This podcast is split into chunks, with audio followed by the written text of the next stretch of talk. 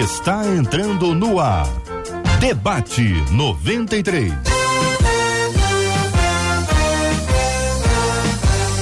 Realização 93 FM. Um oferecimento Pleno News. Notícias de verdade.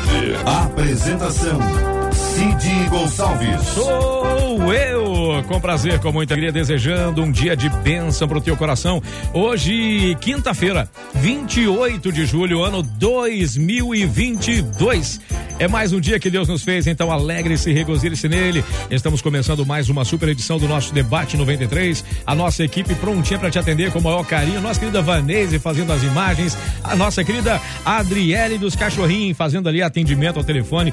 O querido JP, o cara que não deixa a internet cair, o cara segura todas ali, para não é mole não, viu? E eu não tô sozinho, como eu sempre falo, porque ao lado também tem ela, a Bela, que também é fera. É uma obra de arte essa menina. Marcela Poderosa Bastos. Marcela, bom dia, Marcelinha. Bom dia, meu amigo Cid. Eu digo todos os dias. Isso é coisa de amigo. Bom demais é termos amigos e caminharmos aí é no mesmo propósito. Esse é o nosso propósito aqui no Debate 93. Temos tantos amigos, né, Cid, que é nos acompanham dia após dia aqui no Debate 93. Vou dar um exemplo. Rosângela Alves, que já está no YouTube. Ela que já está por lá dizendo bom dia, a paz de Cristo a todos. Mais um dia que o Senhor Jesus nos deu. Glória a Deus. Quer fazer como a Rosângela Alves e mais um monte de gente que já está por lá. Jaqueline Aparecida dizendo: Ó, eu tô na expectativa. Ontem foi nota 10, hoje vai ser, ó, nota 10 também, Jaqueline. Corre lá no nosso canal do YouTube, 93 FM Gospel. Você vai acompanhar vai ver os nossos debatedores com imagens, já dá aquela curtida, vai ser abençoado e vai ser instrumento para ser abençoador na vida de outras pessoas. Quer saber quem mais está ligado, Cid? Diga aí. Cristiane de Jesus no Facebook. Opa. Ela já está aqui, ó. Bom dia, paz. A gente já tá por aqui. Ainda botou uma carinha cheia de coraçãozinho. Faz igual a Cristiane. Corre lá, Rádio 93 101.3 FM. Conta para todo mundo que o debate 93 já está no ar. E se quiser usar o WhatsApp, usa o seu WhatsApp manda para dizer que o debate 93 já começou, mas também usa o seu WhatsApp para falar com a gente, igual a Ana Cláudia. A Ana Cláudia disse assim: Bom dia a todos da 93 FM, já estou ligada para começar o debate. Tá bom, Marcelo, qual é o WhatsApp? 21 96803 8319, 21 96803 8319, porque o Cid tem um tema top e tá com uma mesa top para nos abençoar no, no debate de hoje. É verdade, é verdade, é verdade. E, aliás, o time já vai entrar no ar agora na sua tela. Por exemplo, apóstolo Alexandre Macedo, olha o homem. Rapaz, olha aí, o charme em pessoa. Também temos aqui a pastora Daniele Fraguito, que está remotamente, mas está presente. Bem-vinda. Entre nós também, pastor Giovanni Correia. Olha ele aí, ó. Aí ele falou que eu não ia zoar muito, mas tudo bem, nós temos o penteado igualzinho, rapaz. Então. ah, e hoje estreando a mesa com a gente, estreando a mesa o apóstolo Leonardo Germano, também aqui com a gente hoje, da programação da 93 FM, todos muito bem-vindos. Aliás, gente, o assunto de hoje é bem interessante, é um assunto também enviado, como sempre, os nossos ouvintes. Diz assim, eu, gente, eu sempre procuro, sempre, pedir direção a Deus em tudo que eu faço. No entanto, eu tenho que admitir que eu sou insegura para tomar decisões. Eu nunca sei quando é a hora certa de agir. É normal ter medo de tomar decisões? Como tomar decisões sábias de maneira que no futuro não culpe a Deus e nem me arrependa? Como não ser indecisa e precipitada, mas sábia e correta nas minhas decisões? Perguntas fáceis, simples, tudo tranquilo. Ainda bem que eu sou só o moderador, que eu não tenho que dar opinião de nada. Então a gente é sempre assim. Eu estou sempre livre aqui. Mas vamos começar com, já que foi uma moça que mandou, nada melhor do que ser um cavalheiro e chamar a pastora Daniele Fraguito aqui para a fogueira. Bom dia, Benção, seja muito bem-vinda. Bom dia, Cid. Bom dia, Marcela, pastores, apóstolos. Bom dia. Bom dia, queridos ouvintes. Um prazer estar aqui de novo. E realmente é um tema é, simples, mas não é fácil né, de tratar. Porque no, o ser humano sempre foi indeciso, mas na era que nós estamos vivendo, de tanta informação, de tanta opção, aí a gente fica muito mais indeciso mesmo. E hoje eu tenho certeza que essa mesa vai trazer bastante clareza na palavra de Deus para que nós possamos aí dar um caminho, uma luz, uma clareza para os ouvintes e vai ser muito abençoador. Um prazer estar aqui. Um beijo para minha igreja linda, Projeto Vida Nova em Milópolis. Você acha que, que a indecisão acaba hoje aqui ou o pessoal vai ficar meio na dúvida? Ah, aí tem que ver, né? Quem tiver aberto. Ver, né? É o equilíbrio, né? Apóstolo Alexandre Macedo, bem-vindo, bom dia. bom dia. Bom dia, Cid, bom dia, debatedores, o pessoal também está ligado. Na verdade, a última pergunta dela vale um milhão de reais, né? Nossa. Como tomar decisões sábias e corretas Olha na vida. Acredito que todos nós já tivemos o desprazer de tomarmos uma decisão que depois nos arrependemos. Isso aí eu acho que é inevitável. Mas para começar aquecendo aí com a palavra de Deus, lá em Provérbios 4, 26, diz assim: 4, 26. Pondera a vereda de teus pés, e todos os teus caminhos sejam bem ordenados. Uau. Ponderar no hebraico é avaliar com maturidade. Ou seja, o maior inimigo das nossas melhores decisões foi a pressa. É a pressa que muitas vezes nos carrega para a, a indecisão. Você fica com medo de decidir, é, e decide debaixo da pressa para a precipitação. Então, o meu conselho, à luz da palavra de Deus, é o seguinte: pondera, espera um pouco, avalia, não, tenha, não seja regido pela pressa. Infelizmente, o homem é almático, né? Então, quer tomar a decisão e quantas decisões são tomadas que não podem ser mais revertidas. Então precisamos ter esse cuidado aí. Boa. Provérbios 4, 26. Só para começar, hein? Pastor Giovanni, bom dia, campeão, seja bem-vindo. Bom dia, Cid, bom dia a todos os debatedores, bom dia aos nossos queridos ouvintes da 93 FM, é uma alegria estar de volta a esse debate. O tema é, é desafiador, e aí a primeira pergunta que o ouvinte faz é, é normal ter medo de tomar decisões? o apóstolo Alexandre já disse que todos nós já, já tivemos o desprazer de tomar uma decisão equivocada na vida. Então, eu diria que é sim normal ter medo de tomar decisões, dependendo da decisão que se toma. O problema é quando não se toma decisão nenhuma. Aí isso se constitui um problema. Ter medo é natural. Eu aprendi, é, obviamente que não é uma frase minha, mas eu aprendi que a coragem não é a ausência do medo. A coragem é o domínio sobre o medo. Tá com medo, mas tá lá, tá seguindo em frente. Uma vez eu ouvi uma, numa entrevista a dama do teatro brasileiro, Fernanda Montenegro, dizendo que quando vai estrear uma peça, ela sente frio na barriga. Quando vai estrear, o primeiro dia da, da estreia da peça, ela sente nervoso e fica preocupada. Então, se a Fernanda Montenegro tem esse tipo de, de preocupação, qualquer ser humano pode ter, inclusive na tomada de decisões. O problema não está em, no receio, o problema está na omissão. Mas tenho certeza que Deus vai dar instruções para nós preciosas aqui nessa manhã. Amém. Apóstolo Leonardo Germano, muito bom dia, bem-vindo. Bom dia, Cid, bom dia a todos os ouvintes da 93, meus colegas aqui de bancada também. E falar sobre medo é uma coisa muito legal, do meu ponto de vista, porque eu acho que a ausência do medo faz muitas das vezes a gente tomar atitudes erradas. Né? Sempre quando tenho medo, o medo às vezes eu acho que é aquele é, divisor na nossa consciência, né? Faz a gente ponderar o que, que eu devo fazer, o que eu não devo fazer. Quando eu não tenho medo, eu simplesmente chego e faço, ajo e seja o que Deus quiser. Quando eu tenho medo, não, eu paro, vou avaliar, vou olhar direitinho. Então é um tema muito bom e é um prazer estar aqui pela primeira vez. Espero voltar aqui mais vezes. Seja bem-vindo, é a primeira de uma série, eu diria. Gente, vamos aqui entrar logo aqui nesse, nesse assunto, ver que a, a nossa ouvinte, ela está muito, já diz, né, indecisa com relação ao que tem que fazer e também não sabe a hora certa de agir. Essa coisa de não saber a hora certa de agir, o que que isso diagnostica, minha cara pastora Daniele Fraguito? O que que, qual é o diagnóstico que se faz de uma pessoa que não sabe a hora de agir? O que que acontece quando não sabe se é a hora certa de agir? Qual o prejuízo que isso causa? Bom, tem várias questões aí nessa sua pergunta, né, Cid? Uhum. E a começar pela questão da maturidade. Uma criança, primeiramente, é alguém que, se você coloca diante de uma situação, ela vai fazer o quê? Ela vai agir por impulso. Ela vai agir pelo que ela sente, pela necessidade. Ela vai agir normalmente pelo que ela está querendo, independente de reflexão, de consciência, de elencar consequências. Então, para a pessoa ter muita dificuldade e insegurança para tomar decisões, ela pode ser ter 40 anos, 50 anos no corpo físico, mas a mentalidade de uma criança, né? uma mentalidade, uma imaturidade. Esse é um ponto. Isso vem muito da criação, isso vem muito das situações onde elas são expostas.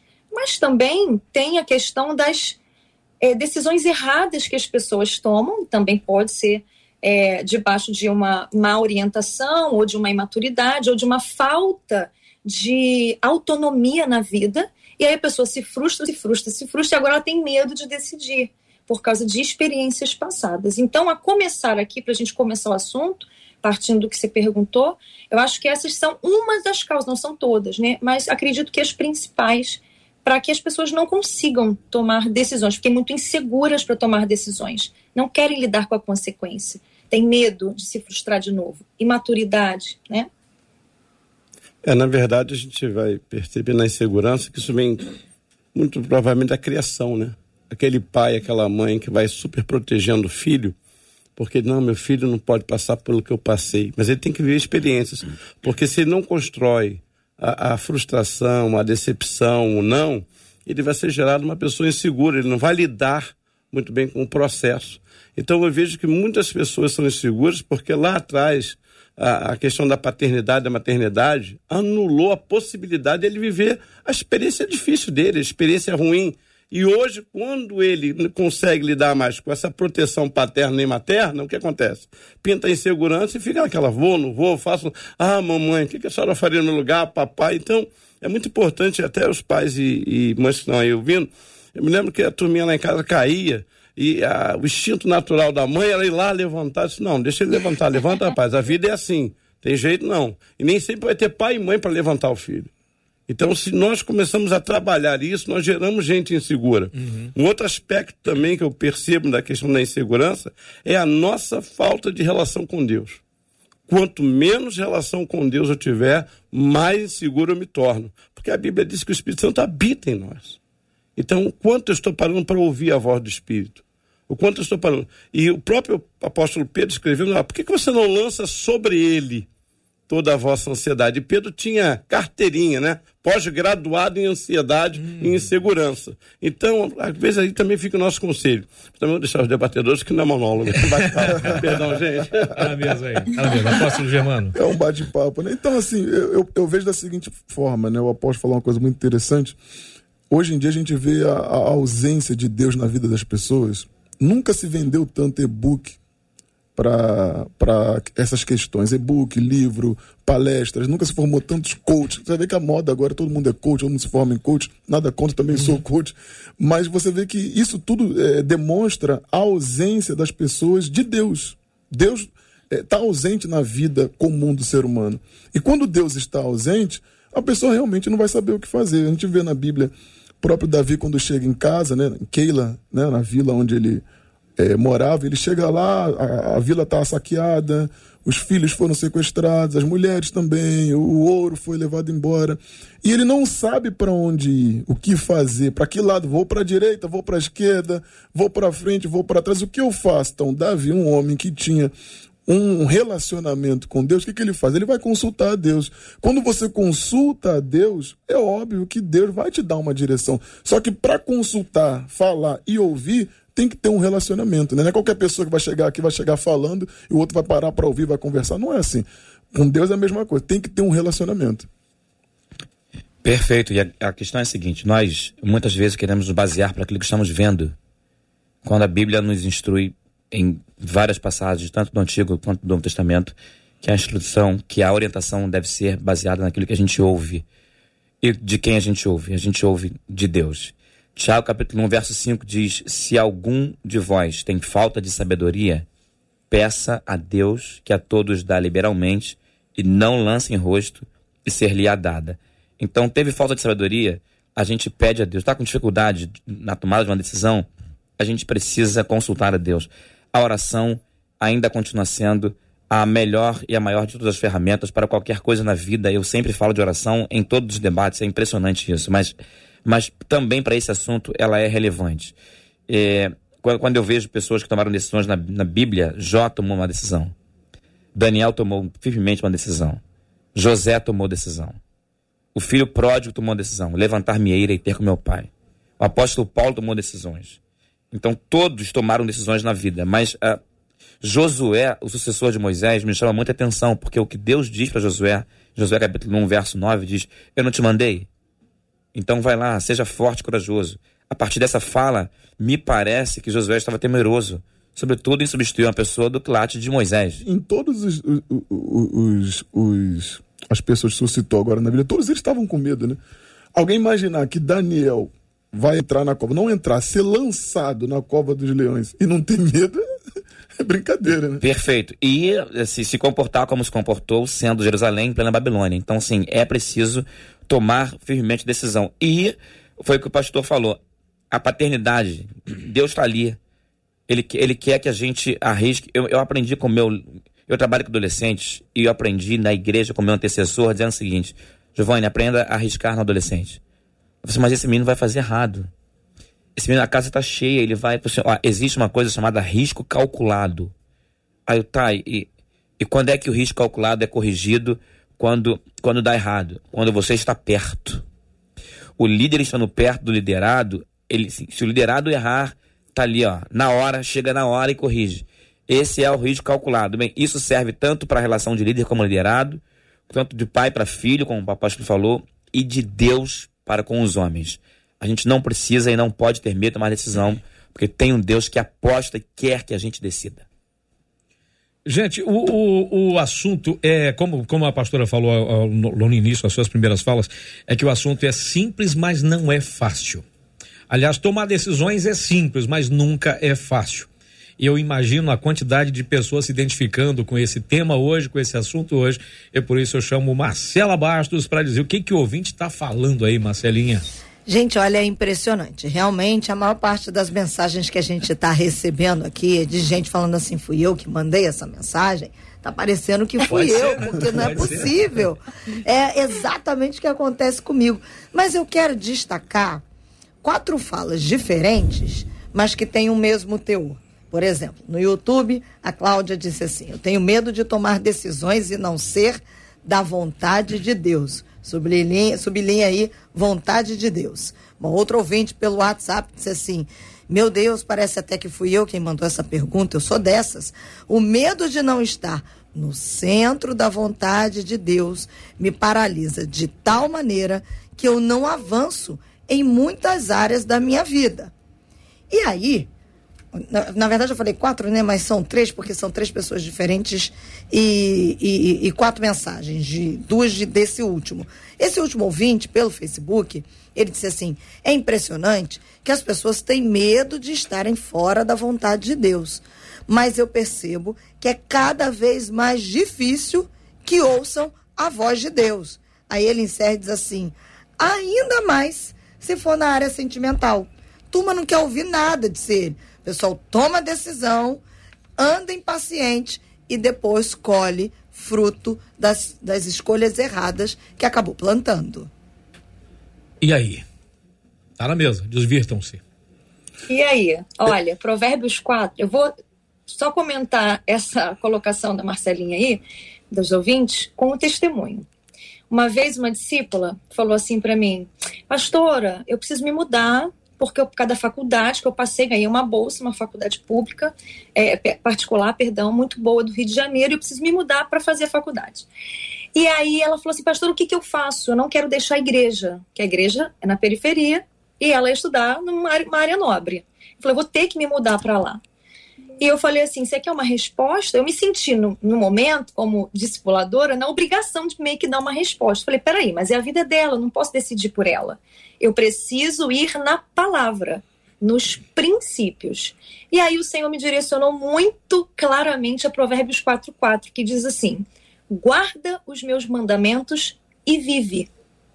Então, o princípio para saber se é da vontade de Deus é simples quais são os princípios que Deus tem na palavra dele que vão reger a sua vida, porque princípios são leis de Deus que não mudam. Tudo pode mudar na nossa vida, mas as leis de Deus elas não mudam. Por exemplo, princípio da semeadura. Aí ela falou da área sentimental.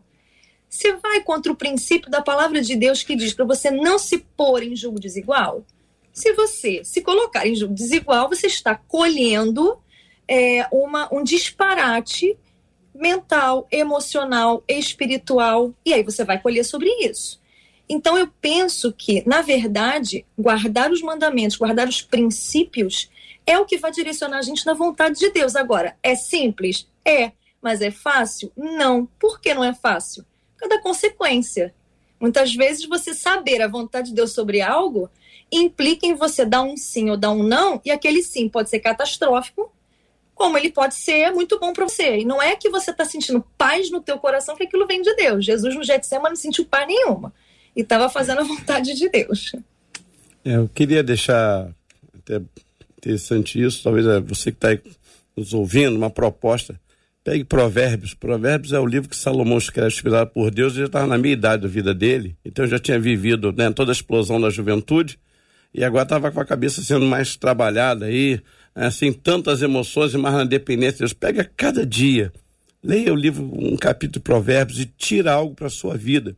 Que olha, em Provérbios 4, 20 ao 22 diz assim: Filho meu, atenta para as minhas palavras, inclina os teus ouvidos às minhas instruções, não se apartem elas diante dos teus olhos, guardas dentro do teu coração, porque são vida para os que a encontram, e saúde para todo o teu corpo. A fé vem pelo ouvir, a incredulidade também. Boa. Hã? O desânimo Boa. vem pelo ouvir. Então, se por analogia a, a fé vem pelo ouvir, é óbvio que também tristeza vem pelo ouvir, insegurança pelo ouvir, dúvida. Então, meu amado, você tem uma escolha. Já que você está indecidido em tantas coisas, pelo menos seja decidido a buscar na palavra a orientação que Deus tem para você. Glória a Deus. Giovanni. Muito bem. É, como saber se é da vontade de Deus? Eu estava ouvindo os amados falarem e eu pensei em três coisas: é, paternidade, princípio e processos. Paternidade, Romanos capítulo 8, verso 14, diz assim: Porque todos que são guiados pelo Espírito de Deus, esses são filhos de Deus. Então nós somos guiados em nossas decisões pelo Espírito de Deus. E por isso somos filhos de Deus. Se fere a minha relação com Deus, de novo, é, já foi comentado aqui sobre a questão da comunhão. Se a decisão que eu vou tomar fere a minha relação com Deus, então esse já é um sinal de que está fora da vontade de Deus. Paternidade. Segundo são os princípios. Porque a primeira Tessalonicenses, capítulo 4, verso 3 diz: Porque esta é a vontade de Deus, a vossa santificação. Se fere os princípios da palavra, e a pastora Daniela já falou isso aqui, se fere os princípios da palavra, então está tá, tá em desalinho com a, com a vontade de Deus. Se, se é a minha vontade, a minha vontade não encontra respaldo na, na palavra, então está desalinhado. Há várias pessoas, há pessoas inclusive fundando igrejas é, com doutrinas particulares para cumprirem as seus próprios caprichos, as vontades de seu coração, mas não encontram respaldo na palavra, na inspiração, nas escrituras sagradas. Então está ferindo os princípios bíblicos. Isso não está dentro da vontade de Deus. Paternidade, princípios é a terceira processos. O caminho de Deus é um caminho perfeito. Isso está é, no segundo livro de Samuel, capítulo 22, versículo 31. O caminho de Deus é perfeito. A, a palavra de Deus diz que a bênção do Senhor não acrescenta dores. E eu quero citar aqui, com todo respeito, Filipenses capítulo 4, versos 6 e 7. Não andeis ansiosos por coisa alguma, antes as vossas petições sejam em tudo conhecidas diante de Deus, pela oração e súplica por todos os santos. E a paz de Deus, que excede todo entendimento, guardará os vossos corações e os vossos sentimentos em Cristo Jesus. Porque eu disse com todo respeito. A pastora Daniele disse que é, sentir paz no coração não é necessariamente um sinal da vontade de Deus. Porque Jesus, no Getsemane, ele não sentiu paz. Na verdade, eu preciso é, fazer uma diferenciação entre a paz na alma e a paz no espírito. Porque ele estava aflito, sim, ele estava angustiado e não era o que ele queria. Mas fazer a vontade de Deus, transmitir uma paz no espírito, e é isso, Romanos 8,16 diz que ah, o Espírito de Deus testifica com o nosso espírito que somos filhos de Deus. Então, mesmo que essa não seja a minha vontade, porque a, a paz que excede todo entendimento não é a ausência de guerras, é a ausência de guerras internas. Na, a partir do momento em que Jesus diz, tudo bem, então faça-se a tua vontade, ele está em paz. Ele, eh, não, era o que ele queria num primeiro momento no Getsemane, mas era o que ele entendia que era correto. É essa paz a que o apóstolo Paulo se refere e é essa paz que a gente precisa entender que lá dentro, no Espírito, o Espírito Santo testificando com o nosso Espírito, não, eu sou filho de Deus. E aí Romanos 8,14 diz, então estou sendo guiado por ele. Paternidade não fere minha relação com Deus. Princípios não fere a palavra. E processos, tá tudo bem. Se eu tomo uma decisão que arrumo guerra com a família, arrumo guerra com a liderança, arrumo guerra com o pastor, arrumo guerra com o patrão, meu irmão, é, não, a vontade de Deus não está nesse caminho. Princípios, paternidade, processos. É verdade. Eu passei por uma experiência engraçada, assim, engraçada, contando, né, na igreja, lá em São Paulo. Uma irmã contando um testemunho, falou assim: Olha, pastor, agora eu tô abençoada na vida sentimental. Fiquei feliz, poxa, legal. Mas o que aconteceu? Não, conheci um homem muito legal e agora vou casar. Eu falei, poxa, legal. Mas me conta mais dele. Não, eu só tenho que ver, ele tem que ver o carro que ele tem. Tô ouvindo, poxa, legal mora num apartamento, cobertura, só tem que ver. Foi, puxa, bacana. Ele é independente, tem a empresa dele, legal. Mas o que mais? Ele, ele falou assim: só não tem Deus, o resto ele tem tudo. e às vezes. Simples assim. e, e às vezes é assim que as pessoas agem, né? As pessoas acham que o fator Deus é um detalhe. fator, um detalhe na vida dela e não é. Não é Era para ser a prioridade. É, né? Ao invés de ser prioridade, a pessoa trata como um detalhe. É, Deus falou com Josué, meu amigo que pastor citou bem, capítulo 1, versículo 8, quando ele fala com Josué: Não cesse de falar desse livro da lei, antes medita nele dia e noite, para que tenhas cuidado de fazer tudo quanto nele está escrito. Mas o que mais me atenta nesse, nesse versículo é isso aqui, ó. Então farás prosperar o teu caminho e serás bem-sucedido. Quando a pessoa medita na palavra de Deus, ela medita com Deus. Eu falo sempre que a nossa consciência é a voz de Deus dentro da gente. Quer ouvir a voz de Deus? Ouça a sua consciência. O próprio apóstolo Paulo vai falar o que na Bíblia? Que muitos, havendo abandonado a boa consciência, vieram naufragar na fé. Quando você abandona a sua boa consciência, você vai naufragar. É lógico o senhor citou bem, quer dizer, poxa, eu vou tomar uma atitude que vai trazer confusão, conflito dentro da minha casa, vai trazer conflito no meu ambiente de trabalho, vai trazer conflito com os meus familiares, vai trazer conflito para o meu coração também, porque querendo ou não, a gente sabe que tem decisões que a gente vai tomar que, por mais que sejam boas momentaneamente, são decisões erradas que vão trazer conflito para a vida da gente, enquanto outras decisões que a gente toma que momentaneamente são ruins mas que trazem consequências boas. Ser líder, normalmente, de ministério tem disso, né? Muitas vezes você tem que falar não para alguém e a pessoa não quer ouvir aquele seu não. E nem você queria falar aquele não para aquela pessoa. Você fica, às vezes, até receoso de falar aquele não, mas aquele não, na verdade, é o melhor sim que ela poderia ouvir naquele momento. E com Deus é a mesma coisa, a vida sentimental é a mesma coisa. Tem momento que Deus fala não, a nossa consciência fala não, a carne, né? Você separou bem a alma do espírito, né? A alma pede sim, agora, o espírito fala não, não é, tá, não tá certo. E a gente tem que decidir. Só que essa decisão só acontece da melhor maneira quando a gente medita na palavra, quando a gente tem uma comunhão com Deus. Bom, eu estava comentando com a Marcela, tem aqui algumas considerações chegando aqui no, no Zap, tem umas que, que eu tem uma aqui que me chamou a atenção, porque me pareceu uma dúvida que partia, inclusive, de quem deveria uh, resolver um problema. Você vê que aqui tem uma pergunta aqui da nossa ouvinte: é como tomar decisões sábias de maneira que no futuro a gente não culpe nem a Deus e nem se arrependa. Você sabe que eu, eu fiquei pensando uma coisa: qual é o valor e qual é a, a indicação? Por exemplo, se a pessoa vai servir o quartel. Aí a corneta toca às 5 horas da manhã. Aí a pessoa, de repente, toma aquela decisãozinha de tirar uma, uma sonequinha suplementar, né? Ou complementar. Aí vem aquela questão: o que, que tem mais valor ali, o descanso ou a disciplina? Porque no quartel o valor é, o, é, é a disciplina. Talvez no meu momento o meu valor seja o descanso, mas nesse caso, o meu valor, a minha vontade é tirar um cochilinho, só que não é isso que eu tenho que fazer. O meu dever é outro. Como é que a gente, como é que essa pessoa pode descobrir qual é o valor que ela dá para a disciplina e qual é o, o valor que ela dá para o sono dela? O que que vale mais aqui? O que que pesa mais aqui? Pastora Daniele. A consequência. Eu ia falar isso. O objetivo que ele tem. A consequência e objetivo. Que, por exemplo, é, aí ela fala aqui, né, pergunta, que é uma, claro que é uma questão de, da maioria das pessoas, né, as pessoas que não entendem essa questão. É que o pastor Giovanni falou da paternidade e dos processos, é, elas vão inevitavelmente culpar a Deus por, pelas suas próprias escolhas. Elas vão dizer assim: olha, é, por que, que Deus não me livrou disso?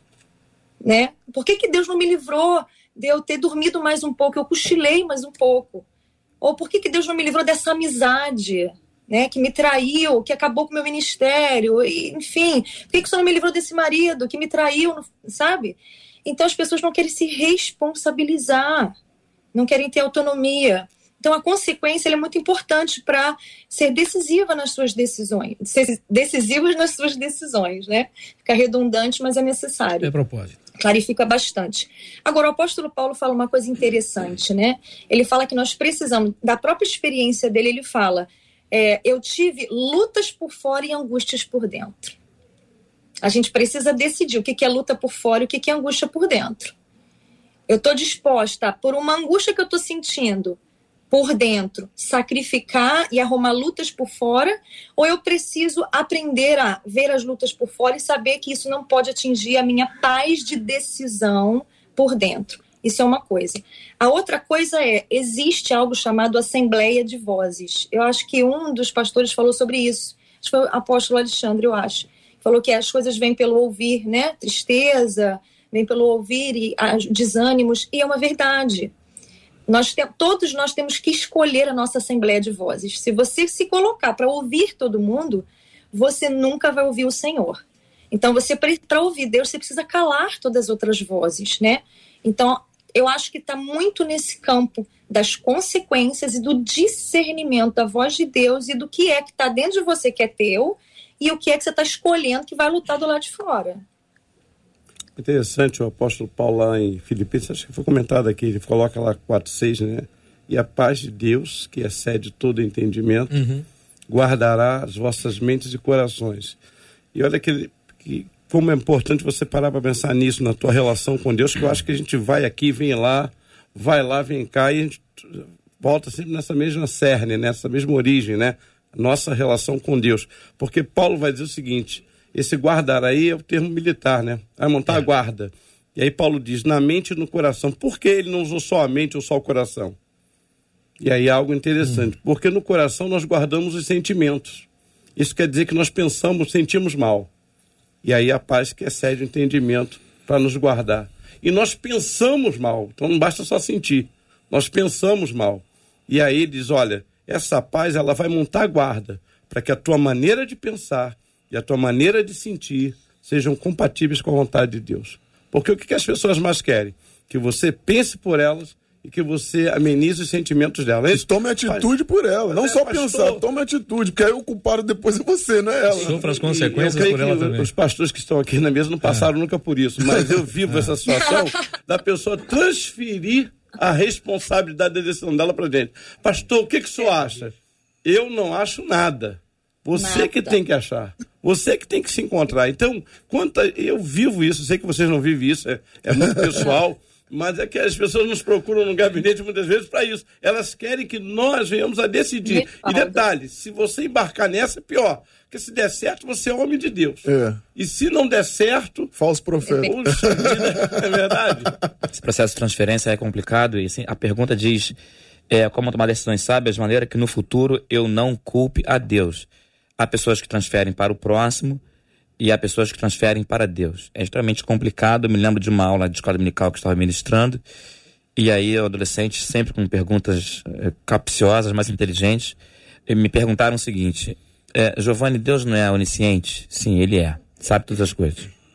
E Deus, eu falei, Deus não é apenas onisciente, ele é presciente. Ele sabe antes que as coisas aconteçam. Então, Deus já não sabia que é, o homem ia cair no jardim? Quando colocou lá, assim, pela presciência, ele sabia. E Deus já não sabia que a, que a, a árvore que ele colocou lá ia dar problema no meio do jardim? Sim, sabia. Por que, que ele deixou então? Foi que a pastora Daniela falou: por que, que, por que, que, por que, que Deus deixou que acontecesse isso comigo? Eu, eu tomei a decisão, eu escolhi, por que, que ele deixou? E a resposta que eu dei, assim, e claro que é uma resposta aprendida, é assim: Deus colocou a árvore lá para porque Deus não fez robôs. Se não tivesse problema nenhum lá, nós, nós seríamos a obediência seria robotizada. Mas quando há uma. Olha só, de todas essas árvores vocês podem comer livremente. Dessa aqui que está no meio do jardim, dessa não come, não. Deus força o homem a escolher. Deus força o homem a decidir. Deus força o homem a, a optar. Porque a partir daí nós temos uma, uma, uma, uma adoração voluntária. É Ele que nos ajuda a escolher, que sozinho nós não conseguimos. É Ele que nos ajuda a escolher mas passa pelo processo da consciência humana. Assim, não, eu escolho. E aí, enquanto eu vou falando isso, estou lembrando a música do Thales Roberto, mas todo dia o pecado vem. Uhum. E, me chama. E, e me chama, me chama. Mas eu escolho Deus. As decisões que. A melhor de todas as decisões que nós podemos tomar na vida é a decisão de não pecar e não entristecer o Espírito do Senhor. E é por isso que ele nos dá, dentre tantas outras coisas, o livre-arbítrio, a possibilidade, a oportunidade de tomar decisões escolher, porque nós não somos robôs. Nós somos Boa. servos de Senhor conscientes. E, e, escolher até quem te aconselha, né? Outro dia uma pessoa perguntou assim pra mim, após, posso dar um conselho? Eu falei, não. não pode. Boa. Mas por que não? Eu falei, não, porque não é assim. Você, a função de um conselheiro é uma função muito importante. O conselheiro é aquela pessoa que sabe da onde você veio, sabe para onde você está indo e onde você quer chegar. E as pessoas hoje se aconselham com qualquer um. Eu até citei um, um estudo que eu fiz na igreja falando sobre Adão e Eva no paraíso, né? Porque não sei se todo mundo aqui sabe, tem a consciência disso, os ouvintes também, mas a, a, a cobra, o animal, cobra, serpente, ele é surdo. Não ouve. e eu até brinquei disso na, na, numa ministração que eu fiz. Você vê que a mulher, Eva, vai lá conversar com a cobra, ela tá falando. A cobra não está ouvindo o que ela está falando. Ignora mas a cobra está aconselhando ela. Ela sente a vibração do momento. Exatamente. E tem gente que é assim, ela, ela prefere se aconselhar com alguém que vai vibrar com ela naquele momento. E esses conselhos são conselhos normalmente que não trazem resultados positivos para a vida da gente. Então a mulher perguntou para mim: posso aconselhar? Eu falei: não, não pode. Por quê? Porque eu acho que a função de conselheiro, se você for olhar na Bíblia, os conselheiros dos reis de Israel eram pessoas bem preparadas, profetas. E conheciam tudo, né? Conheciam tudo. Hoje, hoje, o, cada presidente do Brasil, cada presidente da República tem os seus conselheiros. Uhum. Alguns pastores já foram conselheiros do presidente. Então são pessoas estudadas naquele assunto, pessoas aprofundadas, que conhecem aquela outra pessoa. E não assim como muita gente faz, senta no ônibus, no metrô, porque hoje é assim, desculpa falar, mas é verdade. A pessoa senta no ônibus, no metrô, na igreja, na cadeira da igreja, senta ali, fala: olha, tá difícil a vida, hein? E começa. E a pessoa começa a falar com alguém que ela nunca viu na vida, que não vai ver de novo, que não tem responsabilidade espiritual nenhuma com o que vai dizer. E ela pega aquela palavra como verdade, traz para a vida dela e ali traz as, traz as consequências ruins. Mas sabe que isso na psicologia Sim. a gente aprende que ah. é fundamental. Por quê? Porque você desabafa e não cria o um vínculo. É. Você conta com uhum. aquele irmão lá da igreja, queria contar contigo um problema que eu estou passando. Você fica refém dele, se não tiver maturidade. É verdade, né? exato, exato. Então isso é muito mais comum do que a gente imagina, viu? Eu às vezes vi uma experiência de metrô, para, tem cara de crente, né? Então eu fico sentado, daqui a pouco sentão começa a contar. Aí começa a desabafar. É, não abrir a boca, só ficar. Só escutar, Porque, né? na verdade, ele não quer um conselho. Não, ele quer desabafar. quer. E ele sabe o seguinte, tipo, não vou ver esse cara nunca mais na minha vida. Pelo menos eu saio daqui vazio. O problema todo é que o mundo é pequeno, né? Gente, falar em mundo pequeno, tem, você sabe que nós falamos aqui sobre essa questão de, de dúvidas, né? De, de, de questionamentos e tal. Por exemplo, tem. E quando é a liderança que pergunta? Porque tá passando um sufoco. É um relato aqui de, de, uma, de um ouvinte o seguinte: gente, eu preciso de uma resposta. Eu e meu esposo. Uh, estamos para excluir uma irmã da comunhão da igreja. E esse debate hoje é de Deus. Gente, impressionante. A irmã não obedece nada. Destruiu o próprio casamento. Está aprontando todas, ficando com vários homens, envergonhando a igreja. Aí a pergunta: é certo excluir nesse caso? Me ajuda, por favor. Eu, se fosse Paulo ela... diz para tirar o Inico. Já estamos há seis anos nessa luta. Então tá. Minha orientação primeiro é a seguinte: ela tem que olhar para o estatuto. Hum. Se o estatuto porque é o acordo entre as partes, uhum. prevê esse tipo de situação, beleza. Segundo, se ela não puder, ela vamos excluir a irmã por adultério, e ela não puder provar, uhum. Uhum. a igreja é passível de ser processada. Uhum. Uhum. Então, a minha orientação hoje, além da oração, é cercar com um bom advogado e ver as variáveis dessa decisão. Porque hoje não é fácil.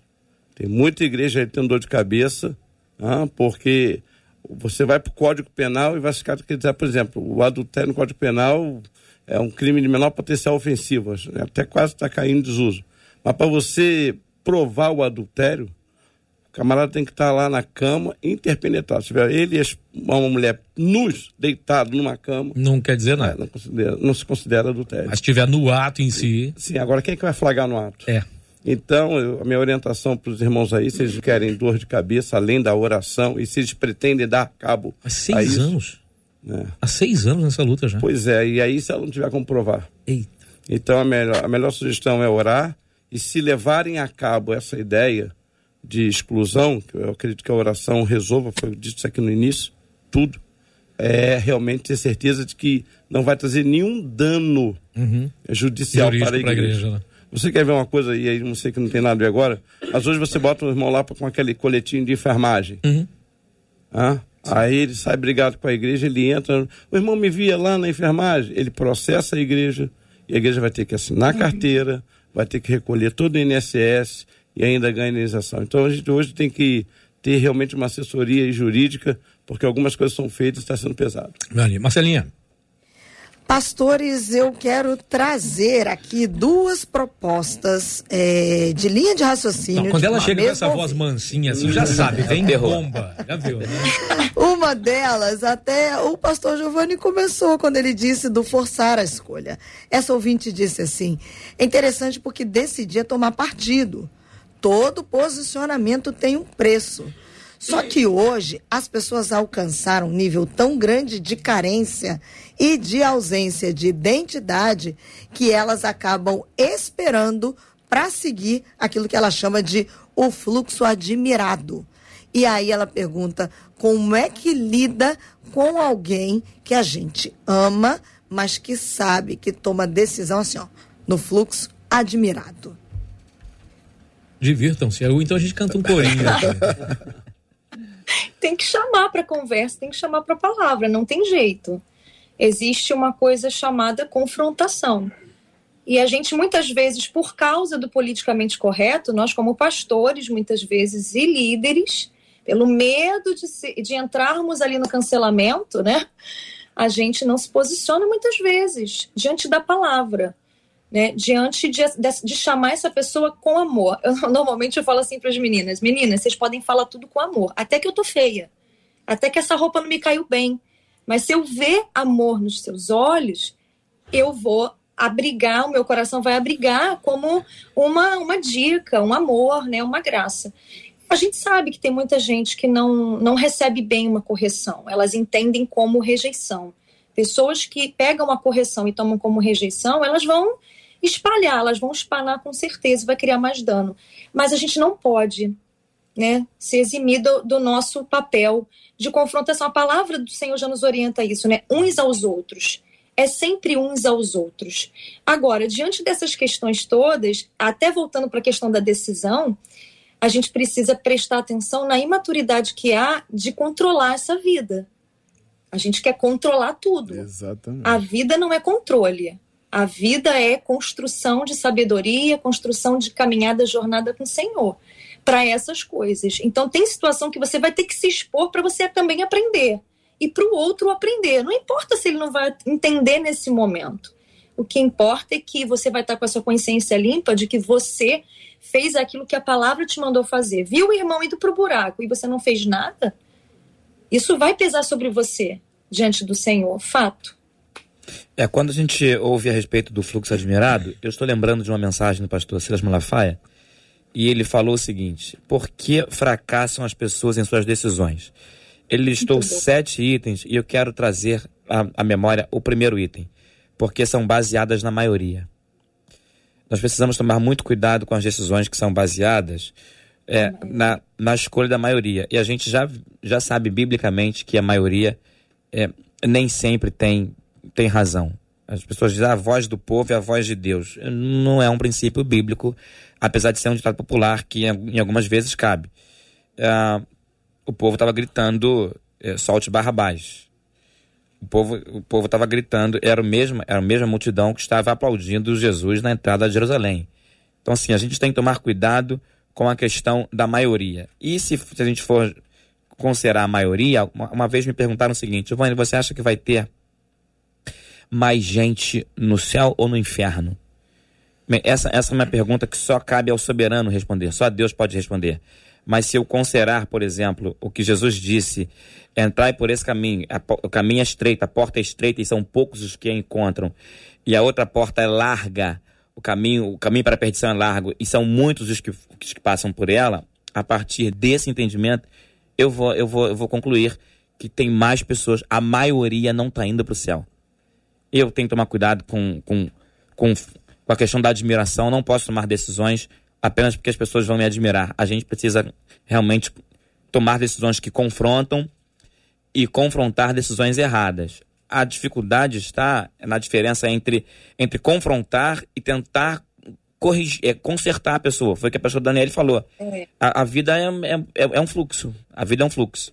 E nem sempre você vai acertar. O Salomão escreve em provérbio dizendo que corrige o sábio, ele vai te amar ainda mais. O tolo, depois de uma outra demonstração, deixa ele de lado.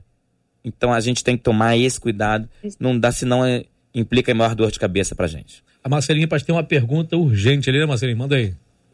Não, tem mais uma questão, é porque a hora já voou, né, gente? Já São 11h47. É. E mais uma questão. O 20 diz assim: vocês não acham que nesse tema de tomar decisões existe também o fator temperamento?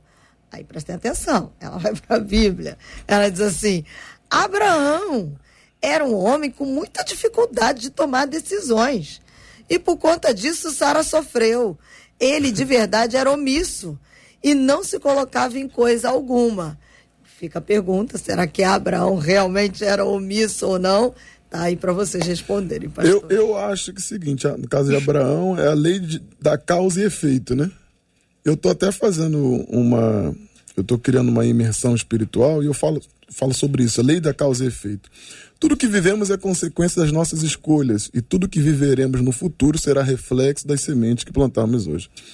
É claro que não temos controle de tudo que pode acontecer no mundo, mas, salvo eventos de força maior, nós podemos sim ter controle de como os acontecimentos causam impacto nas nossas vidas. E eu, outra lei que eu uso, que é a lei do mínimo esforço. Parece que é a lei da preguiça, mas não é não. Quase, parece. Não, não é não. Porque a lei do mínimo esforço é o seguinte: o mínimo esforço consiste apenas em não hum. gastar energia com coisas que você não tem controle. Sobre aplicar a aceitação na sua vida. Então, no caso de Abraão, falar que Abraão é, não tomava atitude ou tinha dificuldade para tomar decisões, eu acho que não, porque largar tudo que ele largou para ir por um caminho, Deus falar para ele, vai por um até que ainda vou te mostrar e coisa e tal. E o cara vai, leva a família, leva sobrinho, leva todo mundo junto. Eu acho que dificuldade para tomar decisões ele não tinha. Agora, às vezes, mesmo uma pessoa decidida, existem coisas que ela demora um pouco mais para se decidir. É, eu creio que, até pegar o exemplo de Abraão, é, e para nós também, tudo aquilo que nasce no nosso coração que não vem de Deus é difícil sair. E nós sabemos que Ismael não foi a vontade de Deus. E para sair do coração de Abraão deu hum. trabalho. Tanto deu trabalho que Deus chega a dizer assim: escuta Sara. Porque se você não escutar Sara, você vai continuar ouvindo a voz do teu coração. O que, que as pessoas fazem hoje diante das suas decisões? Ah, eu vou ouvir a voz do meu coração. Pois é, é... aí vem a tragédia, porque o coração é enganoso. Davi ouviu, né? O, o nosso coração é enganoso nós queremos também aquela ideia do politicamente correto, porque a gente, ah, não tem nada a ver, irmãos, crente é radical, sempre foi. Radical vem da ideia de raiz. E quem não tem raiz, com qualquer vento se derruba. Então nós somos radicais. Eu não sei de onde tirou-se essa ideia de que crente não é que o crente está errado em ser radical. Pelo contrário, nós somos radicais sim, porque temos raízes firmadas em Deus e na palavra. E, e, e Jesus disse: olha, é sim, sim, não, não. Ou seja, você tem que ter o um posicionamento claro.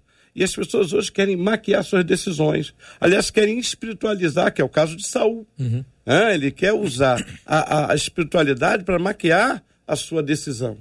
Então, enquanto Saul buscava a Deus, é uma maravilha. Quando ele decidiu sacrificar E ainda diz: Não, mas é porque você não veio. E eu fiquei com medo né, do inimigo se levantar. Então Deus entende o porquê que eu fiz isso. Deus entende, mas não aceita. É os meios justificando pois os é. fins. É. Então nós vemos muitas pessoas usando Deus, a argumentação bíblica, para satisfazer os desejos do seu coração. Abraão não iria tomar decisão com Ismael se Deus não fala com eles. Escuta Sara. E Sara havia dito que o filho da escrava não governa por dar livre. Ou seja, não dá para brigar a vontade de Deus e a tua. E, e ver que às vezes é bom a gente saber é, receber os conselhos, né? Porque a mesma Sara que deu um conselho ruim no início, né? Uhum, tomou atitude Depois ruim. deu um conselho bom no final. Não é porque às vezes uma pessoa te dá um conselho que não serviu em um determinado momento da sua vida que essa pessoa está inútil na sua vida, né? Só falou uma coisa interessante antes de eu cortar. Pudesse em apóstolo, a maior decisão que Abraão podia tomar na vida e que ele podia mais é, ficar como arregão, né, como ficou aí mais ou menos colocado, seria de sair da sua terra e da sua parentela. E na verdade foi uma decisão que ele de pronto atendeu ao Senhor. E por isso isso foi imputado como justiça. Agora, cada escolha é uma renúncia, não tem jeito. Exato. Você não pode servir a dois senhores. Em relação aos temperamentos, eu vou deixar uma parte aqui bem rapidinha é, não, é que, não é em relação a temperamento. Ah, aquele temperamento me impede de decidir. Existe a forma como o temperamento lida com as decisões e com as escolhas. Por exemplo, a, o colérico, ele vai tomar uma decisão baseada se, aqui, se ele vê propósito em algo se ele vê um resultado, um objetivo naquilo. O fleumático, ele vai tomar uma decisão baseada no que é melhor para ele, para a comodidade dele o melancólico, ele vai tomar decisões baseadas em experiências, principalmente nas negativas e no perfeccionismo que ele tem das coisas saírem ali da forma que ele acha que deve fazer. E o sanguíneo, ele vai ser mais impulsivo, ele vai ser aquele que vai com a turma, né? É o ar, ele tá ali com todo mundo, ele quer estar tá com todo mundo, ele vai decidir sempre muito mais facilmente, até pelo por esse efeito aí, né? É, de ir na onda de todo mundo. Então, cada temperamento só precisa trabalhar a sua força e sua fraqueza. Eu não posso só como um colérico é, ver, fazer, escolher só se aquilo me deu objetivo, um propósito, uma vantagem. Entende? Eu preciso amar, eu preciso caminhar duas milhas, eu preciso dar a capa também. Entendeu? Então, o melancólico, eu não posso estar ali baseado numa escolha somente pelo, pelas experiências passadas que eu tive, porque eu preciso avançar para o alvo, eu preciso me esquecer das coisas que ficam para trás. E assim, cada temperamento, para não estender mais aqui. Interessante, hum. a pastora falou de Abraão sair da casa da parentela e no hebraico é saia por você mesmo. Uhum. Vai de a ti mesmo, ler, ler, ler, ler, Por quê? Porque na verdade nós temos dificuldade de decidir por conta de, das nossas paternidades mal resolvidas. Ah, eu sou assim por causa da mamãe. Ah, eu sou assim porque papai fez isso. Ah, eu não, saia por você assim, mesmo. Você né? desse jeito a vida então, inteira. saia por você mesmo. Então, Abraão, se você permanecer em Ur, você vai carregar a paternidade terrena. Eu quero construir uma outra relação dentro de você. As pessoas têm dificuldade de se liberar de vínculos né, afetivos, emocionais, que lhes justifiquem o que elas estão fazendo hoje. Ah, eu sou assim porque o pastor não me ouviu.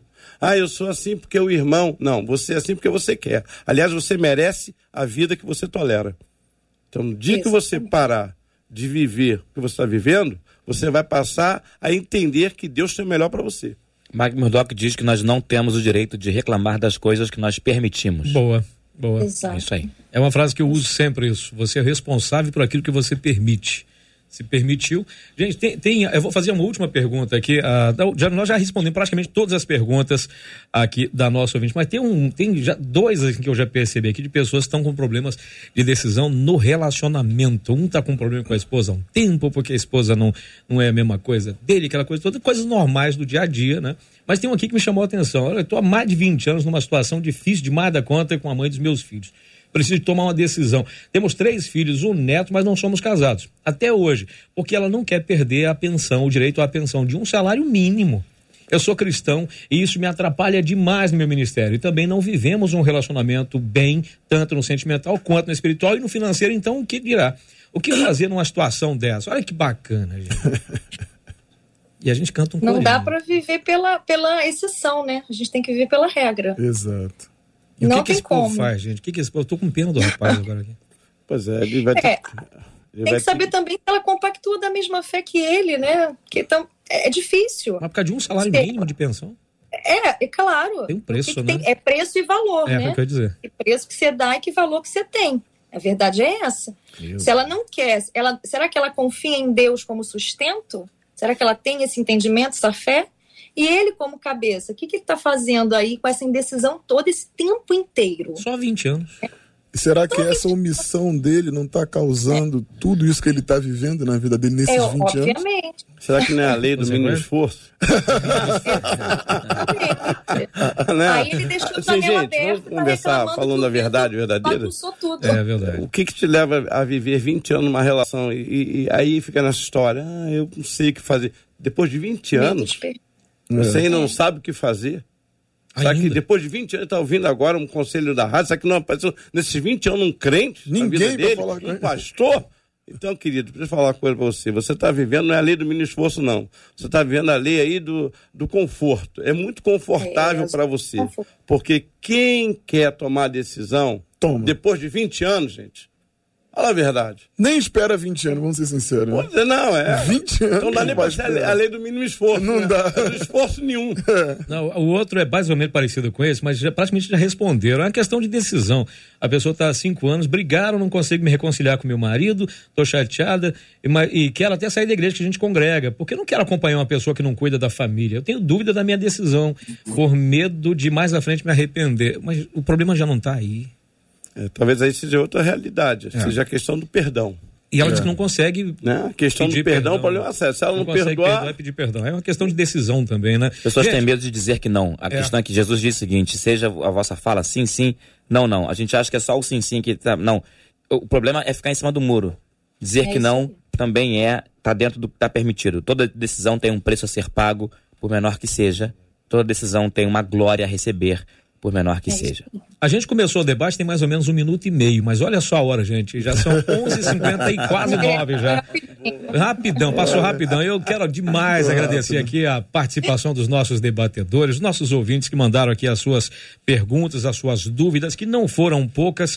E a gente espera em Deus que, que em algum momento ou em todos os momentos Deus tenha tido uma resposta para o seu questionamento, para a sua inquietação e a gente quer muito mesmo que Deus abençoe você, que você tome a sua decisão não baseado no que nós falamos, mas naquilo que Deus revelou para você. E aliás, a revelação está na palavra de Deus, toda a resposta está lá. E as decisões que nós tomamos, nós somos os responsáveis também pelas consequências dela. Aquilo que nos cabe, a gente tem que fazer. Aquilo que não cabe, a gente busca orientação de Deus e com certeza no momento certo a orientação dele vem. Meu caro apóstolo Alexandre, brigadaço demais pela sua participação. É sempre uma alegria estar contigo Obrigado. aqui. Eu queria fazer hoje um pedido de oração, gente. Eu pastorei ele no Complexo do Alemão. O complexo virou notícia no mundo todo, tem na semana.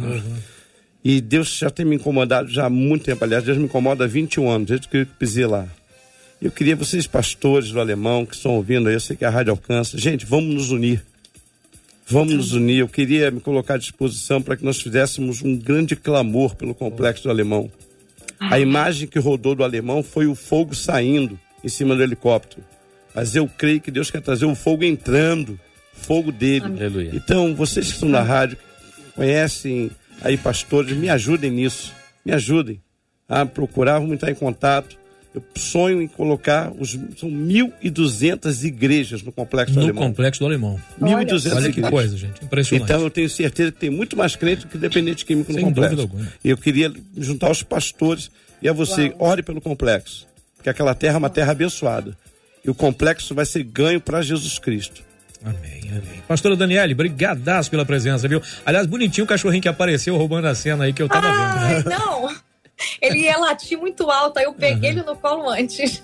Ele tomou a decisão e não, não teve a consequência. É. Tem que ficar em cima do muro. Boa. É. Obrigado. Então, que muito obrigada, é sempre uma benção, uma honra, um prazer estar com vocês. E hoje nessa mesa desses debatedores tão cavalheiros, né? Que me deram a palavra tantas vezes, eu agradeço, tá bom? Um beijo para vocês. Se movam por princípios da palavra, nunca por emoção ou pela onda, por uma boa ideia. Um boa. beijo. Deus abençoe. Pastor Giovanni, brigadaço pela presença, campeão. Sempre uma alegria tê-lo aqui. Alegria enorme. Deus abençoe. Deus abençoe a todos os debatedores, todos os ouvintes. Quero fechar minha participação com dois conselhos rápidos. O primeiro é não troquem heranças duradouras. por prazeres imediatos. É por gentileza. Essa foi a sugestão de Satanás para Jesus no deserto. Transforme essa pedra em pão e come. Se Jesus tivesse feito isso, ele jamais teria dito depois, no final, é-me dado todo o poder no céu e na terra. Não troquem heranças duradouras por prazeres imediatos. E o segundo conselho é, uh, Provérbios 11, 14 diz que na multidão de conselhos há sabedoria. Na multidão de conselhos e não de conselheiros. Pode ouvir muito, mas de poucas pessoas. Não dê ouvidos a tudo que dizem a teu respeito, para que não ouças depois que o rei te amaldiçoa. Deus abençoe a todos, em nome de Jesus. Maravilha. Meu caro apóstolo Leonardo Germano, que alegria tê-lo aqui, viu? Deus abençoe. Antes de conhecer só de ouvir falar, hoje meus olhos te contemplam. Legal. Tava doido pra falar isso. Eu agradeço a oportunidade de estar aqui. Espero ter conseguido manter o nível dos meus debatedores aqui. São pessoas muito inteligentes e capazes, preparadas, e deixar o último conselho que é sobre você entender a sua potencialidade, né? É importante mergulhar em si mesmo para entender nossas reais necessidades e nossos reais sentimentos e nossas reais intenções. E nisso a gente só consegue mergulhar nesse mar tão grande se a gente tiver comunhão com Deus. Ok. Marcelinha Bastos, chega aí, Marcelinha.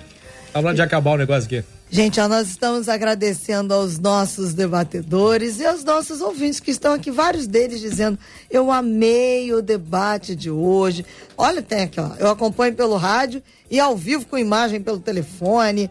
Uma outra ouvinte, a Marcele, dizendo que Deus possa abençoar cada pastor, cada apóstolo, que Deus guarde vocês. Encerro pelo WhatsApp com uma ouvinte que disse assim: preciso dizer o seguinte, eu sou essa aí do desabafo.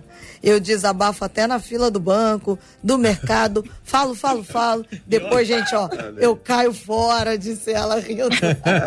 Terapia gratuita. Exatamente. Gratuita. Obrigada aos nossos queridos ouvintes. Amanhã tem mais, né, Cid? Se Deus quiser, se Deus quiser. Gente, obrigado acho demais, viu? Que Deus abençoe a todos. Marcela, queria Amém. pedir à pastora Daniela que, por favor, nos leve a Deus em oração e assim encerraremos Amém. aqui o nosso debate. Amém. Senhor, no nome de Jesus, muito obrigada, Senhor, por esse dia tão tremendo que o Senhor fez para nós pelo aprendizado que tivemos aqui e os direcionamentos da palavra do Senhor nesse momento. Muito obrigada. Quero te pedir que o Senhor abençoe todos os pastores, debatedores, todos os ouvintes, Pai, todas é, as pessoas da rádio, Senhor, que possibilitam tanto crescimento espiritual nas nossas vidas. E quero também te pedir também, atendendo ao pedido do apóstolo, pelos pastores, pelo Complexo do Alemão, por aquela comunidade que o Senhor ama Pai, em nome de Jesus de Nazaré, levanta homens ali, guerreiros, mulheres, Senhor Deus, também, para se unir ao teu filho, para que eles possam levantar um clamor e possam, através de decisões guiadas pelo Senhor, levar redenção, salvação, cura, transformação para aquele lugar, no nome poderoso de Jesus. Abençoa, Senhor Deus, os ouvintes, dá direção e graça, no nome poderoso de Jesus. Amém. Oh, você acabou de ouvir Debate 93.